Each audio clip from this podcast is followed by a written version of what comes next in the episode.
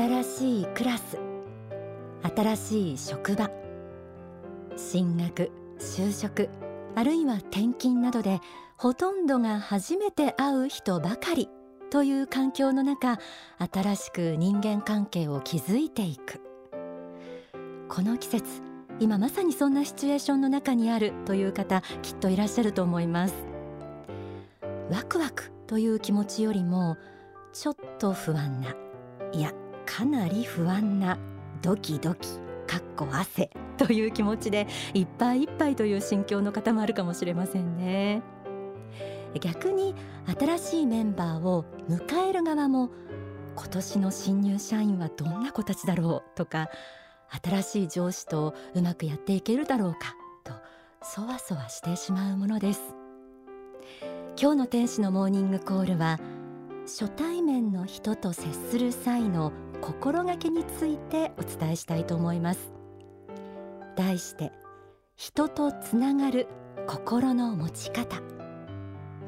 えー、かくいう私もちょっと人見知りなところがありますので今日の教えはぜひものにしたい。ちょっと気合入ってます。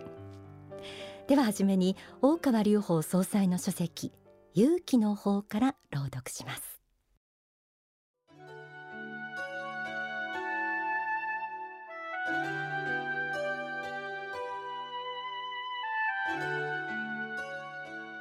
友情は適度な距離感を保ちながら付き合う中に長くゆっくりと成立していくものです。焦らずにゆっくりと人間関係を育んでいくことが大事です。自分を十分に知ってもらう時間や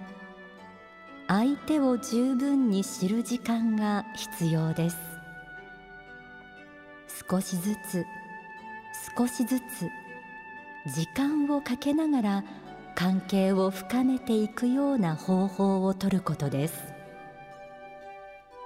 人間関係を育んでいくためには一定の距離を取ることが必要なのです。一瞬で理解し合うというのはなかなか難しいことなので段階を踏んで付き合っていくようにした方が良いでしょう。そのようにすると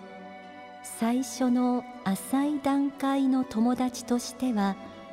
かなり広い範囲で付き合うことができますしあまり深まらないと思う関係であれば無理に深めようとはせずに浅いレベルの付き合いで止めておけば友達関係を長く続けることができます。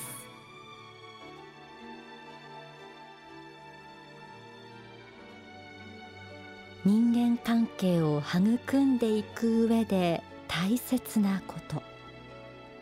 焦らずにゆっくりとという言葉がありました。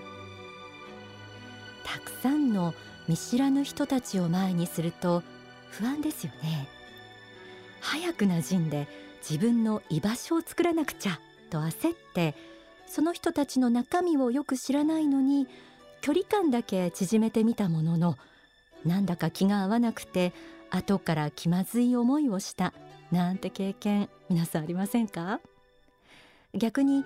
最初の印象見た目とか雰囲気だけでこの人とは合わないと決めつけてせっかくの出会いのチャンスを振ってしまうということもついついやってしまいそうです。もしかしたらその人はこれから生涯付き合っていくことになる大切な人かもしれない。でもそれって短い期間では判断できなくて長い年月が経ってからだんだんと分かってくるものです、まあ、よくよく考えれば自分だって会ったばかりの人にありのままの姿を見せたり本心を語ったりすることなんてあまりないんですよね。まずは相手を知るにも自分を知ってもらうにも時間がかかるんだということを意識する。これがとっても大事な心がけです。そうすると緊張や焦りの気持ちがほぐれて心に余裕が持てそうですよね。理屈だけでは人付き合いはうまくいきません。焦らずおおらかな気持ちで構えてみましょう。書籍心を癒すストレスフリーの幸福論にはこのようにも説かれています。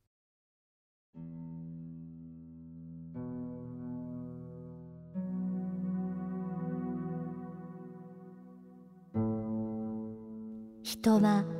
同じ事実を見てもそれぞれ違った解釈をします。いろいろな見方があるということ自体は許容しなければいけません。他の人の見方や感じ方は自分と同じではない。同じ事実に対してもいろいろな見方がありうるのだ。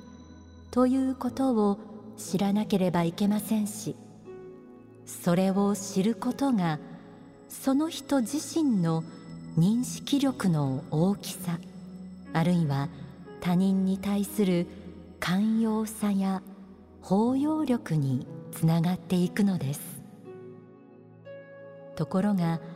自分の見方がすべてでありそれ以外の見方はないのだと思いすぎると人間関係を向上させていくのは極めて難しいと思います。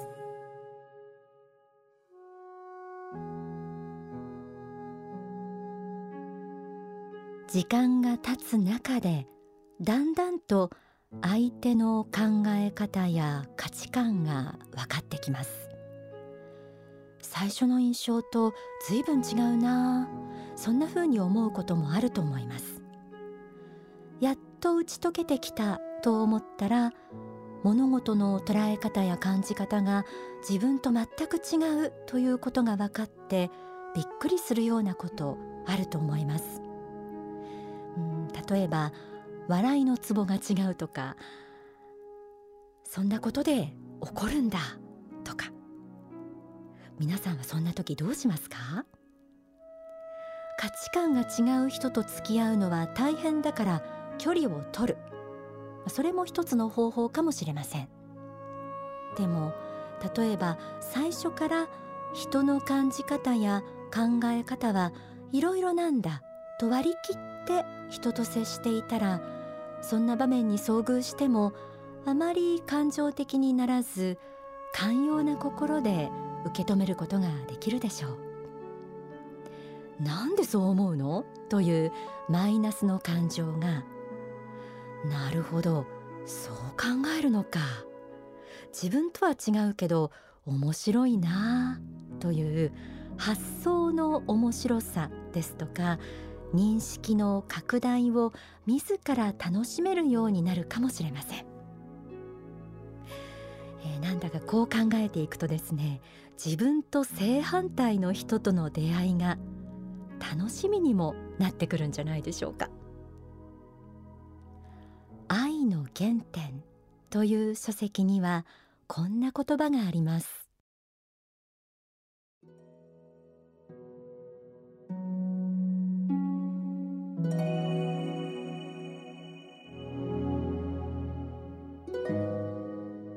私は皆さんに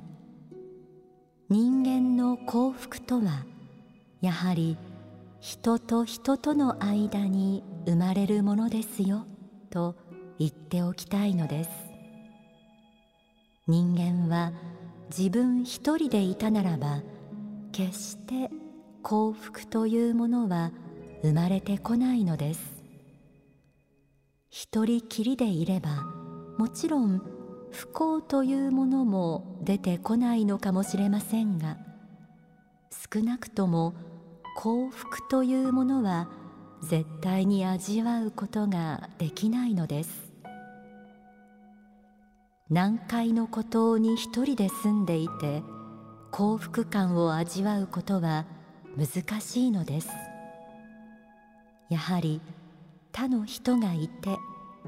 共に語り合うことができ共に手を握り合うことができ共に愛し合うことができ共に仕事をすることができ共に生活することができ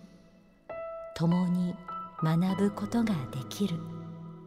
そうしたことによって嬉しく感じるのです。幸福に感じるのです。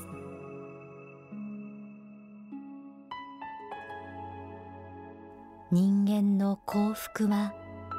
人と人との間に生まれるものとありました。人間関係は悩みの種にもなりやすいものです。人に理解されなくて悲しかったり意見がぶつかって傷ついたり嫌な思いをすることたくさんあります。人間関係で悩んだことはない。なんていう人はおそらくいないと思います。でも喜びや楽しさが自分一人より他の人もいた方がずっとずっと大きくなるということも皆さんきっと納得がいくでしょう。焦らずゆっくりと自分と気心の合う人を見つけていくこと。そして人によって考えはいろいろという寛容な心を持って自分の知らない世界を教えてくれる人との出会いを楽しむこと。今日お伝えした心構えを持ってこれからぜひ積極的にたくさんの人との素敵なつながりを作っていただきたいなと思います。ではここで大川隆法総裁の説法をお聞きください。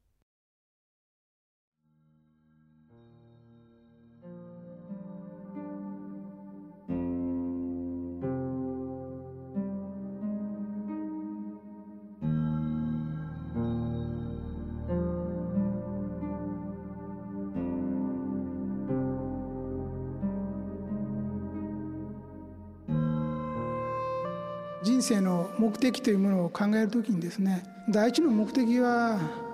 ぱりですね、えー、自己発見の旅であろうと思うんですね。個性を持って生まれてくるということ自体がですね自分自身の人生というものを極めなさいということなんですね。自分自身のなぜこういう個性を持って生まれたのかと。いかなる人生を与えられたのか。まず自己を探求して発見しなさいと。自己探求発見の旅、まあ、これはもうえー、誰もが逃れることができない、えー、ことだと思うんですね。もう一つはやはり他者との関わりですね他者他の人たち、えー、社会との関わりにおいて自分はいかなる役割を果たすことができるのかと他者との関わりにおいて自己をやはり知るですねもう一つは知って影響を与え合う存在として生きていくことの大切さを学ぶということですね。まあ、これが人生のまあ基本的な2つの目的だと思うんです。で他の人がいませんと自分自身を知ることもなかなかできないんですね。自分一人だけでいてもなかなか自分を知ることはできない。いろんな考え方の違う人ですね意見の違う人ですね好きな人嫌いな人いっぱいいてですね初めて、えー、自分自身っていうのが分かるし人間の違いを知ってですね自分の考え方が偏っていたりですね、えー平均的でないかどうかも分かるようになる。だから、えー、人が自分の思うようにならないそういうふうになってくれないけれどもいろんな方がいるっていうことが本当にありがたいことなんだなと。自分を教えてくれる。自分自身を教えてくれる。いろんなああこんな人がありえるんだな存在できるんだな。こんな考え方があるんだな。こんな性格がありえるんだなと、まあ、誠不思議に思うんですけれどもそれが逆照射されて自分自身を知るためにどうしてもいろんな多様な能力や個性のある人が必要なんですね。で共同生活をしてるわけですね。人がいなければ自分自身がわからないです。全然ね。これが神様仏様と言われる存在が実は世界を作った理由でもあろうと思いますが相対的な世界を展開することによってお互いに磨き合う世界を作ることによって自己認識を深めているですね、えー、自己の可能性もまた楽しんでいるというふうに思われるわけですね。